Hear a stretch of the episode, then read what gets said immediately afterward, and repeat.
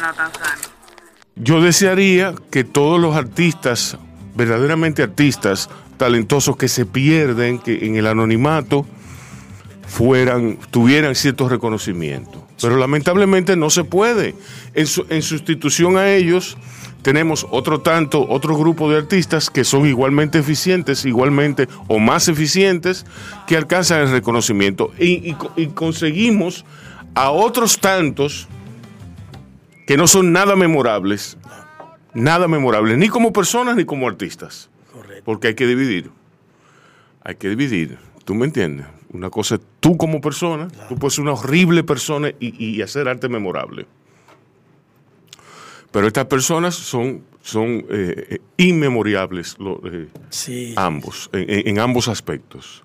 Bueno, yo lo sufro a cada rato. Cuando, por ejemplo, estamos en un contexto de evaluar lo pictórico, o sea, la, la, la, Sí, la trayectoria, por ejemplo, en un, en un personaje como Picasso, sí. que de inmediato, de inmediato, Muchacho. entra el tema de que maltrató a las mujeres, Sí. de que fue esto, de que fue aquello, de que. Y le hacen un, un sinnúmero de, de- de- Le hacen un entramado y una prensa. Sí.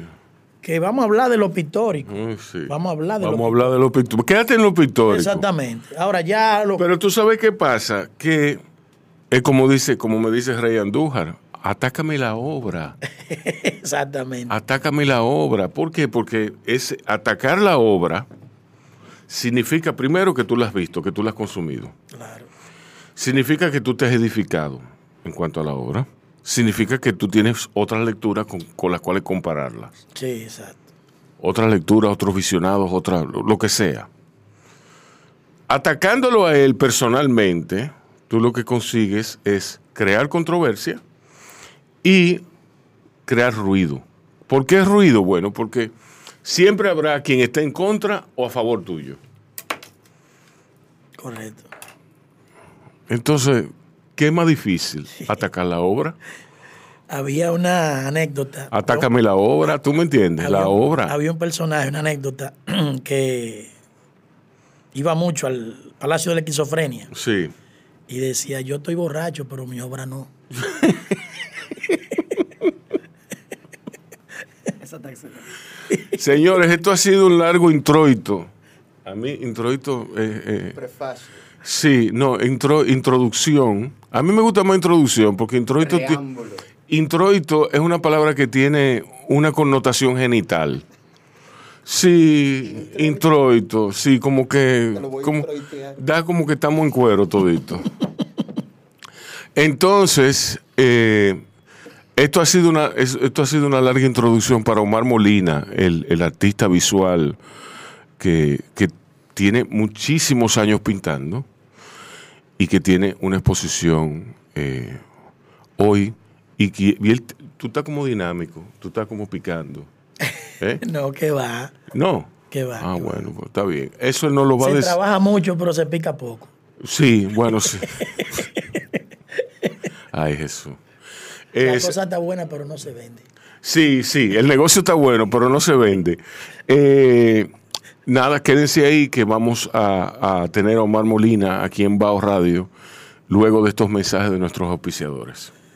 Yo, disfruta el sabor de siempre con harina de maíz mazorca y dale, dale, dale, dale. La vuelta al plato. Cocina arepa, también empanada. Juega con tus hijos, ríe con tus panas. Disfruta en familia, una cocinada. En tu mesa la silla nunca tan contada. Disfruta el sabor de siempre con harina de maíz mazorca y dale, dale, dale, dale. La vuelta al plato, siempre felices, siempre contento. Dale la vuelta a todo momento. Algo rico, algún invento. Este es tu día, yo lo que siento. Tu harina de maíz mazorca de siempre, ahora con nueva imagen. Para cosechar lanzadores hay que sembrar disciplina. Para cosechar jonroneros hay que sembrar honestidad. Para cosechar grandes ligas hay que sembrar valores. Porque los grandes ligas no crecen en el monte, se cultivan. Así como el mejor arroz. Arroz La Garza, patrocinadores de nuestros próximos grandes ligas. Agua Evian. Renueve tu ser y vive la experiencia única de beber del manantial de la vida y siente cómo tu cuerpo se revitaliza con cada sorbo. Agua Evian. Frescura que te inspira. Cada uno de nosotros tiene una forma diferente de celebrar el éxito.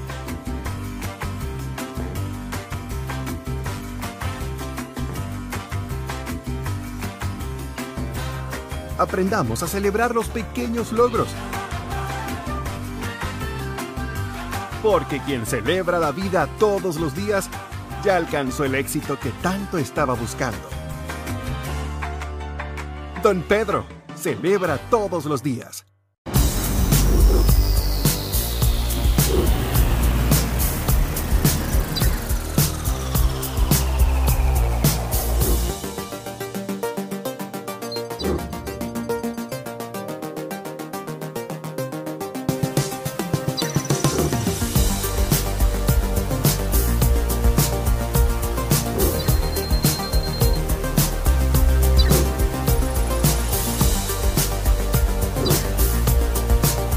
Maximiza tu negocio con las nuevas tarjetas comerciales BIS, con atractivos beneficios para tu business. Esto es BIS, la nueva forma de hacer negocios. Popular, a tu lado siempre.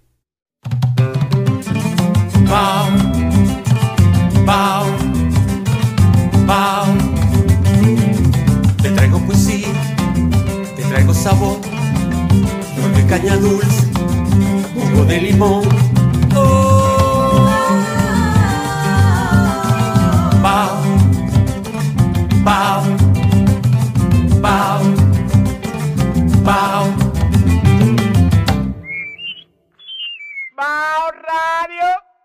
Comparte, recuerda darnos tu like y activar la campanita para notificaciones. Señores, y seguimos en Bao. Omar Molina, ¿cómo estás? Bien. ¿Cómo está? Cuéntame de la exposición. La exposición Seres y Fantasía está en la sala, en la galería. Que la gente eh, tiene que saber el término. Galería Sala. Es la galería Ramón Oviedo del Ministerio de Cultura. Sí. Ahí se está presentando la exposición Seres y Fantasías.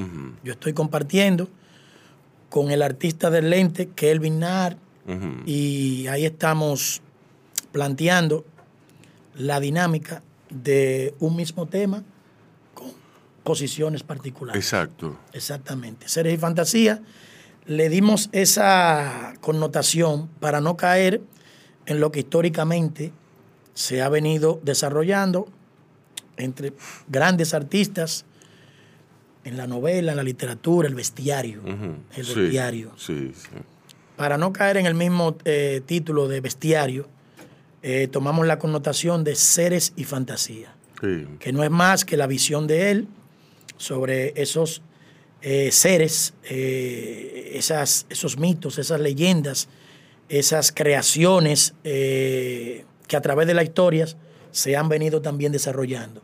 Por ejemplo, en el caso de él, que ha utilizado su fotografía en blanco y negro, y yo he utilizado la paleta cromática en mi discurso pictórico. Y por ahí se va desarrollando lo que es el tema de esas fantasías, de esos seres, de esos sueños, de esas eh, leyendas que a través de la historia, todos lo hemos escuchado, el bacá, que el fantasma, que el cuco, Que la ciguapa. que la ciguapa, todo ese tipo Sí, eso te iba a de preguntar. leyendas, exacto, todo ese tipo de leyendas, eh, figuras, formas que uno se imagina que pudieran estar dentro de, de eso infinito de- de- del océano, del mar y todo ese tipo de cosas, y que lo hemos planteado con libertad de acción, él en su técnica de la pintura y yo en la técnica mía, ¿verdad? Para, la- para las artes visuales. Wow, qué bien. Cuéntame una cosa. ¿De dónde, de dónde tú vienes? Eh, académicamente y personalmente. Bueno, yo realmente cito lo siguiente. Desde que yo abrí los ojos estoy ligado a un ambiente artístico. ¿Por qué? Tengo a mi madre, que es hija del maestro ilustre de la pintura dominicana Ramón Oviedo. Ella es eh, odontóloga de profesión pero inclinada a eso de la, de la pintura y de las artes por algo congénito. Desde que yo tuve la oportunidad de tener ¿verdad? ya la capacidad de entendimiento y eso, me llamó ese universo también que rodeaba todo lo que era el taller de mi abuelo, al cual, al cual tuve la oportunidad y la dicha de acceder desde muy temprano. No con la intención de quizás en un futuro convertirme en lo que desarrollo en el día de hoy, sino más bien porque me llamaba de manera espontánea el tema de el desorden en orden que él tenía. Oye, qué término. Sí. El desorden en orden. Él era muy, muy propenso a utilizar cualquier superficie, ya sea el piso, eh, como paleta. O sea, no era un pintor de pincelitos ni nada de ese tipo de cosas. Era un taller eh, muy parecido incluso al de Francis Bacon. Caótico, sí. Era un caos, pero dentro del, del orden, y él sabía incluso dónde tenía cada objeto. Exacto, sí, sí. O Porque sea, era es, una- es- es el síndrome de don Rafael Herrera, que le dijo a una secretaria eh, que, que le organizó la oficina, le organizó el caos, y le dijo a ella, me organizaste la oficina y me, y me desorganizaste mi, mi mundo. Es correcto. ¿Tú me entiendes? Correcto. Entonces me fascinaba toda esa ambientación, eh, la misma posición de, esos bastidores, a veces sin tela. eh, el tema de, de que él utilizaba, por ejemplo, muñecos a veces colgados dentro de las estructuras y todo ese tipo de cosas. Sus pensamientos escritos. Todas esas cosas, más ya también su misma personalidad, eh, alegre, eh, muy cautivante en muchas direcciones. Por ejemplo, con sus, con sus familiares, a todos nos designaba un nombre, ya en el corte de lo, de lo, ya de lo afectivo, y mi caso no fue la excepción. Pero como te digo, no fue el hecho de que tuve el acceso porque él me llevó o me dirigió en ese sentido, sino que las cosas fueron fluyendo Sí. se fueron desarrollando. Fuimos haciendo una complicidad en el hecho de que dentro del círculo de sus familiares, él veía que yo le daba de manera eh, preponderante esa importancia a sus pasos, a su, a su carrera en sí. Y nos fuimos eh, haciendo esa, yo diría, esa compañía a fin Exacto. en el hecho de que ya él se sentía cómodo conmigo, porque él veía que a mí me gustaba más o menos el tema del arte y eso. Y ya luego en la adolescencia yo me despego un poco porque ya comienzo con otras cosas. Escuché que tú jugabas baloncesto, a mí me fascina el baloncesto. Exacto. Es una a de mí, mis a mí me pasiones. gusta, me gusta mucho jugarlo. A mí no, no, fue una de mis pasiones y lo jugué. sí. Lo jugué hasta cierto punto eh, de manera organizada incluso. Ujú. Conozco Yo muchas personas en ese, en ese medio. Y te puedo citar que ya luego eh, paso a inclinarme por la carrera de publicidad. Eh, me hago licenciado en publicidad en APEC. Sí. Y ahí hubo un pequeño, vamos a decir que, paréntesis, en el hecho de que yo pensaba dedicarme a la publicidad, pero me seguía llamando el desenvolverme en el medio de las artes visuales directamente y específicamente en la pintura. Ya luego se fue dando esa, ese, ese nuevo encuentro cuando yo comienzo de manera personal a hacer algunos pininos en la técnica del pastel. Y con ese miedo de presentarme al gran maestro y para decirle, mire lo que hay aquí. O... Pero en APEC, me excusa que te interrumpa, en APEC, en esa publicidad, en el pensum más bien introducción a dibujo, introducción a pintura. No, no, no. eh, eh, lo ¿No hice. No, no, no. lo- eh, de, eh, de manera eh, abierta. No me incliné única y exclusivamente por el Pero tema. no era una clase básica, el dibujo o la pintura. Sí, claro, claro, claro Sí, que sí, sí. en pero- la publicidad. sí. En la Y me publicidad. imagino que tú sacaste una excelente nota. sí, sí, sí, sí, sí. Claro. Pero fíjate que incluso eh, yo tenía, porque estaba ese personaje tan incidente, no solo en mí, sino en muchos artistas. Eh, yo no tenía, vamos a decir, la, la confianza de que mi abuelo, por ser mi abuelo, me iba a asumir, porque él era muy, muy rígido en ese sentido.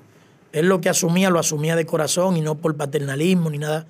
A muchos, incluso jóvenes, él le abrió su taller a otros colegas que iban con él también y todo. Él tuvo mucho acceso a, a su taller pero era muy pragmático a la hora de decirle a una persona, mira, eh, eh, tiene que dedicarte a otra cosa. Era muy, Sí. muy serio en, su, en sus planteamientos. Sí, pero mira, eh, curiosamente, eh, él, él, él tuvo una participación en los albores de la publicidad. Sí, claro, claro, Sí. claro. Él, él- él fue el que dibujó el indio de, de Guarina. sí, de Enriquillo. De Enriquillo, sí, sí, y, y- y el, el- sí, exacto. Y, y asimismo muchísimos. él, es- él es parte logros. de la iconografía publicitaria. Sí, claro, Sí, no, pero que, claro, pero que claro. Murales ya entra dentro de las artes visuales, Pero dentro él de hecho la- murales eh, públicos, es lo que tú estás Eh, claro, claro, claro. claro, A lo que me refiero es a que él supo también que la publicidad era un medio de tú ganarte el moro. Claro, claro, no, fíjate. Lo que la pasa, lo que pasa es que eh, eh, eh, en el caso de Omar, él sentía esa, esa pulsión urgente de dedicarse rápido. Claro, claro. Mucha gente, no sé, la velocidad en que, en que, tú, en que tú sientes esa, ese deseo, esa necesidad, muchas veces en, en otra persona se opera de, de manera más, más lenta. Es un paso hasta difícil, porque cuando tú- Claro, porque un salto al vacío, cuando tú te adentras en ese mundo de la publicidad, la ilustración y todo ese tipo de cosas, que te da bien utilizado el término de buscarte el, buscarte el moro, ¿entiendes? Porque ya están las agencias, están un sinnúmero de, de, de factores que inciden en la comercialización de ese mundo y muchos quedan prisioneros sí. en ese sentido. Entonces, dar el paso, hacer el crossover del mundo de la publicidad al, al mundo meramente artístico de las Exacto. artes visuales, para algunos se le hace muy con todos sus peligros también, con todos los peligros que hay. Yo recuerdo que Adrián Javier, el poeta, escritor, eh, ensayista, él me decía, cuando él trabajaba, yo trabajaba en mercado y él trabajaba en staff, que él me decía, cuando hablábamos en la mañana, él me decía, bueno, nos vemos, que me, te- me voy a inspirar en chicles. ¿Tú me entiendes? Yo, le- yo No. tengo una pregunta. Perdón, Rubén. Yo, le- No, yo no. tengo una pregunta. Claro. ¿Qué- qué- la diferencia entre antología y, y- y la exposición de ahora seres de- en tus pinturas. Bueno, antología fue una decisión. Como yo me graduó de la carrera de publicidad ya en el año 2000 de APEC, han transcurrido ya veintitantos años, que indudablemente yo le debo también eh, a, la academia esa formación. Como tú bien me preguntaste, habían carreras de dibujo, diseño, diseño publicitario, diseño tridimensional, o sea, muchas cosas a las cuales le debo hoy también parte de mi desarrollo. Obviamente la academia hay una parte que es significativa y yo la pude obtener en esa dirección. Entonces yo tenía ese deseo de ir a la casona de APEC, al área ya de la, de la, de, de- la sala de exposiciones de esa alta casa de estudio y mostrar, ¿verdad? Ya el desarrollo de esos 20 años yo, yo dedicado a la pintura y que le debía así, yo entiendo, el presentar en ese escenario lo que yo había desarrollado ya en ese transcurso de ese tiempo. Y fue precisamente el término de antología, lo empleé, porque yo hice un, yo acudí al recurso de buscar temas que había hecho a lo largo del tiempo. Temas tuyos. Sí, personales. sí, claro, claro, claro. Y ahí se mostró un sinnúmero de obras en ese contexto, en ese desarrollo y en esa evolución, a la cual hoy en día parte lo que es el desarrollo de la exposición Seres y Fantasía. Esa es la... Sí, no, porque aquí estoy viendo dos de antologías que son espectaculares. Esta de la vaca con el perro. Sí, Eso, sí, me, sí, tiene, sí, eso sí. me tiene loca. Sí, sí, sí, sí, sí. Es, una, es un recurso anecdótico y jocoso que yo hago de las ambientaciones Y esto es. de lo que circundan a uno. Se nota tú. Sí, eh, el naufragio, un naufragio que es parte de lo que se está viviendo eh, en el mundo. sí, así es. Sí, sí, la migración. sí. Eh, un fenómeno al cual no escapamos prácticamente. Hay países que naufragan más que otros. Sí, sí, sí, sí, sí. Sí. Por ejemplo, nosotros naufragamos todos los años. Cada vez que ¿Cargo qué? ¿No cargo qué? Cada vez que hay elecciones, nosotros naufragamos. Eso es una, una connotación ahí. No cargo bomba, Sí. no cargo nada, sí. Oíste, cada vez que hay elecciones, nosotros naufragamos. Sí, Yes, yes. Sí, sí, sí, sí, sí, definitivamente.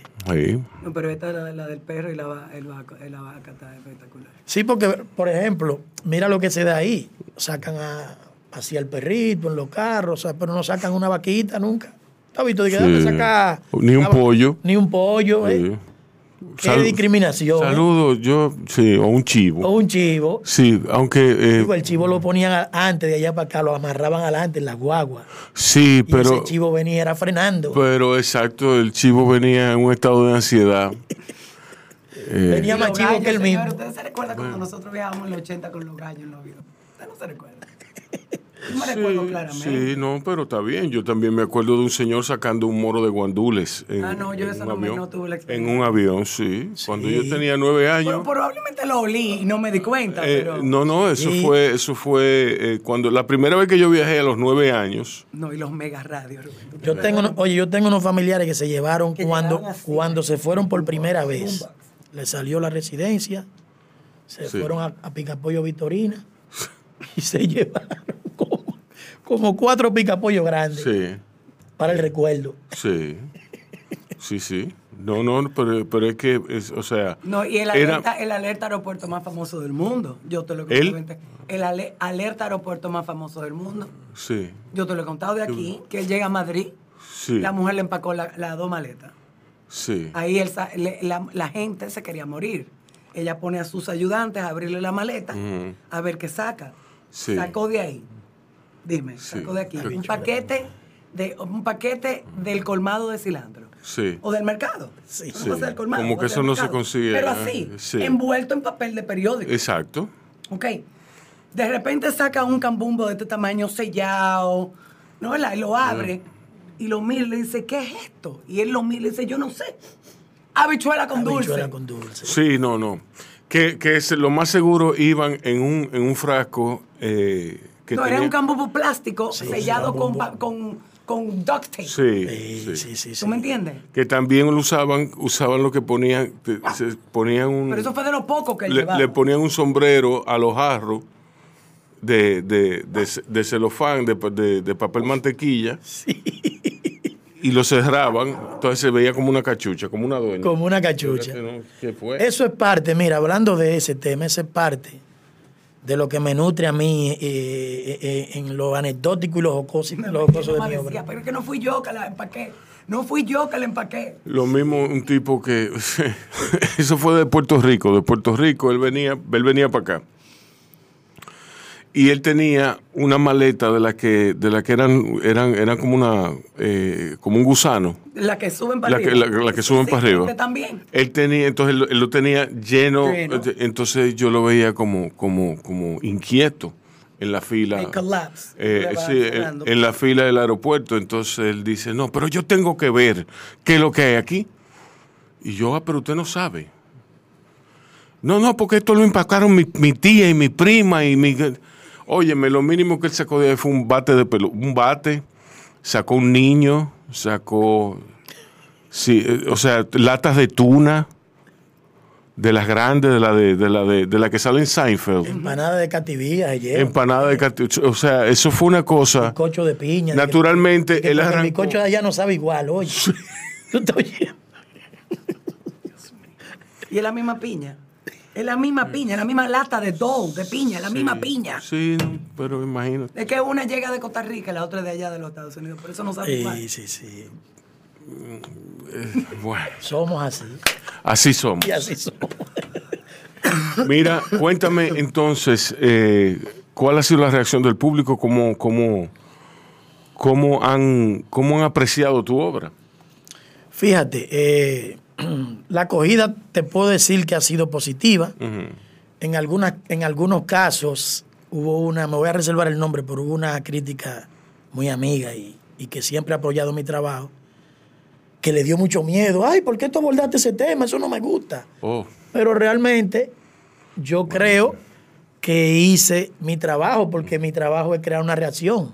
Sí. Que es como hablábamos al principio, que lo estético y lo bello es relativo. Y yo creo que la misión de uno como artista no siempre es evocar lo bonito, lo bello, lo fácil, lo, lo, lo, Yo- yo lo encantador. Yo, yo creo que uno tiene que tener también la, la, la- Yo le hubiera dicho para que ocasionar esa reacción en ti. Sí, sí, sí, no, yo sí, quedé... porque es que eso, o sea, eso es tan. O sea, que ¿por qué yo abordé ese tema? Sí. Eso, yo, yo no sé qué hacer con Porque eso. uno como artista, vuelvo y te digo, ahí es donde está el Porque paso. persona no entiende ya. Oye, el Sí. paso de valentía e inclusive de imponer el tema de uno comprometer su obra con uno mismo antes que comprometer la obra con el- la complacencia y hazme esto, y hazme aquello, porque ya no eres tú, Sí. ya no eres tú. Yo creo en eso, yo creo que el artista debe ser plantear eh, ideas, Claro. innovar, o sea, Retar. retar. Ah, ¿por qué tú, Claro. por qué tú abordas Claro. ese tema? Ah, te molesta. Sí. No, revísate porque te molesta. Porque deberías entonces abrir tu mente. pero yo voy, yo voy a una galería. déjame yo. voy a una galería. incómoda y- pero es que yo, por qué estoy yo voy a una galería a eso, a eso precisamente, A que a me provoquen, a que, a que me, Claro, me reten. Entonces yo no, yo, yo- Mira que inclusive, incluso te lo puedo decir, eh, eh, eh, en, esa, en esa posición, que bueno que me la, me la presentaste, hay unos temas que obviamente son jocosos, antología y eso son jocosos, son agradables y eso. Y había un cliente eh, que en, en el paso, uno se topa con todo tipo de clientes y eso me dijo un día así mismo, me dijo, ya yo no te compro obra porque ya tú no, ya tú no, ya tú no estás pintando como a mí me gusta. Y digo yo, bueno, ese es su problema, hermano. Te quedaste en el ayer porque sí. yo voy a seguir evolucionando. exacto. El día que tú te topes con una obra mía en ese contexto, bueno, pues felicidades, Sí. pero yo no me voy a estacionar porque tú quieras. Exacto. Le voy a pintar con el azulito ese que va, que va, que hace juego con, con, es con tu framboy. Sí, no, es Sí, que sí. eso- Mira, inmediatamente uno le da la oportunidad a una persona, y ojo con esto, ojo con esto. Yo creo que uno también tiene que hacer un aporte en varias direcciones. Y también el hecho de que uno es una persona que tiene que conseguir el moro. Vamos a estar claros. Eh, hay una parte que dignifica a uno como ser humano en el compromiso de las cosas diarias. Sí, así es. Y yo no te voy a decir que hay pintura más ligera que uno sabe que, bueno, por aquí esto puede tener más venta y eso, pero uno tiene que tener y asumir el compromiso de que uno no se puede estacionar ahí porque eso es peligroso. Sí, Muy peligroso. así es. ¿Me entiendes? Así es. Da paso a, a la, a la edición en serie Y a la artesanía, no desprestigiando la artesanía per se, No. sino que yo creo que la misión de un artista es estar dispuesto a la evolución constante. Exacto. Los perros son muy importantes en tus obras, ¿eh? Mira, yo utilizo los, los gatos, los perros, los, los- los caballos, la- la- la- los toros, los toros. Mira, Tati. sí, sí. Sí, Ese se llama qué felicidad. diablo. Exacto, Eh, exacto. Sí, sí, sí. Sí. No, me, yo no tengo, yo no discrimino, dependiendo del tema. No, no lo digo por eso, Por- sino me doy cuenta que es un elemento importante para tu Sí, obra, sí. los animales. No, y le da, le da cierto, cierto eh, estado de, de alegría incluso. El Sí. poder darle protagonismo a veces a, a- por ejemplo, a mí me fascinan, yo he utilizado mucho el chihuahua en mi, en mi, en mi discurso pictórico. Eh, lo veo tan gracioso, tan, tan, yo digo que un animalito tan pequeño, pero que dice tanto. Sí. ¿Eh? Eh, A ese volumen. A ese volumen, Sí. ¿eh? Lo bueno. Yo te voy a enseñar un perro que yo tengo ahí. Papolo. Sí. Un Golden Retriever que es más loco que el diablo. Sí. Qué bien. Te lo voy a soltar ahora para que tú te arrepientas de lo que dices. No, no, no, todos son buenos, todos son buenos, Sí. espérate. No me lo tires. Ay, eh. No, mira, inclusive yo estaba en estos días hablando, me paro donde yo vivo, ahí de lo más tranquilo, y al lado de mi casa hay un perro que es un cachorro, pero es un, un cachorro ya gigante, Sí. ligado entre píbulos y una cosa rara. Y yo estoy hablando de los más quitados de bulla. El perro sale, muchacho, y se me, se me para al lado, pero parece que está entrenado a que cuando abran la puerta él se para afuera, pero no sale. Ajá. Y él me vio y él está indeciso entre me cae atrás o no. Y yo me quedé frisado, Rubén. Yo dije, wow, Sí. hasta aquí llegué. Sí. El tipo me miró y cuando la puerta hizo así de nuevo, pa, para adentro. O sea que lo que te digo es que yo me nutro, Rubén, en el sentido de la, de la, del discurso pictórico, de cosas simples, eh, ese desorden en orden, como cité anteriormente, un cableado eh, en los barrios. Yo, Sí. yo hago todo, trato de hacer todo lo que a mí estéticamente me resulte agradable Sí, para utilizarlo como recurso en la composición pictórica. exacto. Eh, ¿Hasta cuándo está la exposición? La exposición va a estar hasta el 14 de agosto Ok. Es ahí en el centro, en el... en la Galería Ramón en- en la Oviedo Galería Ramón Oviedo del Ministerio de Cultura. del Ministerio de Cultura. O sea, atención, atención eh, a esa exposición muy interesante y atención a la obra de Omar Molina igualmente. Danos tus redes sociales. Omar Molina 12 en Instagram, Omar, Molina, Omar Molina Oviedo en Facebook y Omar Molina en Twitter. Si alguien quiere comprar una, una de tus pinturas o obras, ¿con quién se comunica? ¿Contigo directamente o tú tienes a alguien que se encarga de eso? Directamente, a veces yo llevo obra a galería y eso, pero directamente también hacemos el trabajo. Sí, Claro, claro. Así es. Gracias por estar aquí. Gracias a ustedes. Y a ustedes cuídense y cuiden a otros.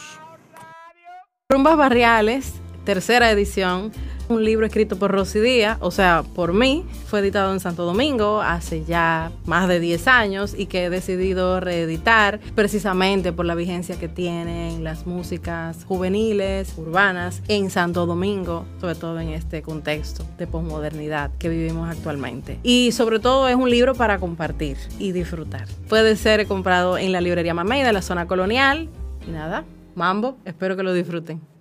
Bao Media Group. Podcast. Coberturas. Documentales. Reserva tu espacio con nosotros. Escríbenos vía DM. Un corito no tan sano.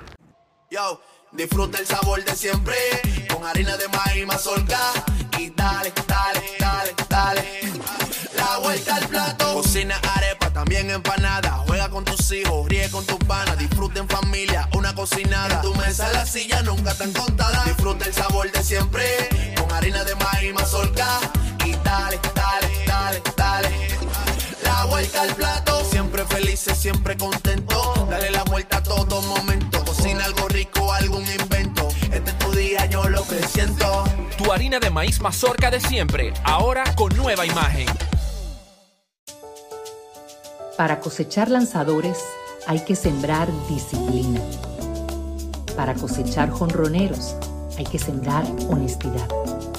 Para cosechar grandes ligas hay que sembrar valores. Porque los grandes ligas no crecen en el monte, se cultivan. Así como el mejor arroz.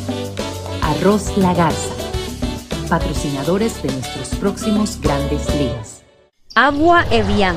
Renueve tu ser y vive la experiencia única de beber del manantial de la vida y siente cómo tu cuerpo se revitaliza con cada sorbo. Agua Evian. Frescura que te inspira. Cada uno de nosotros tiene una forma diferente de celebrar el éxito.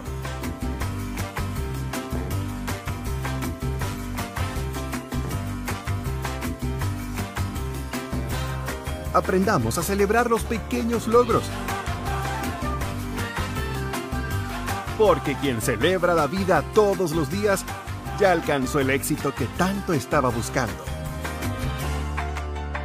Don Pedro, celebra todos los días.